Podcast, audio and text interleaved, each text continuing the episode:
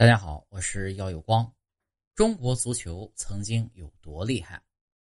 一百多年前中国足球曾经称霸亚洲。一九一三年至一九三四年的二十一年间共举办了十届远东运动会。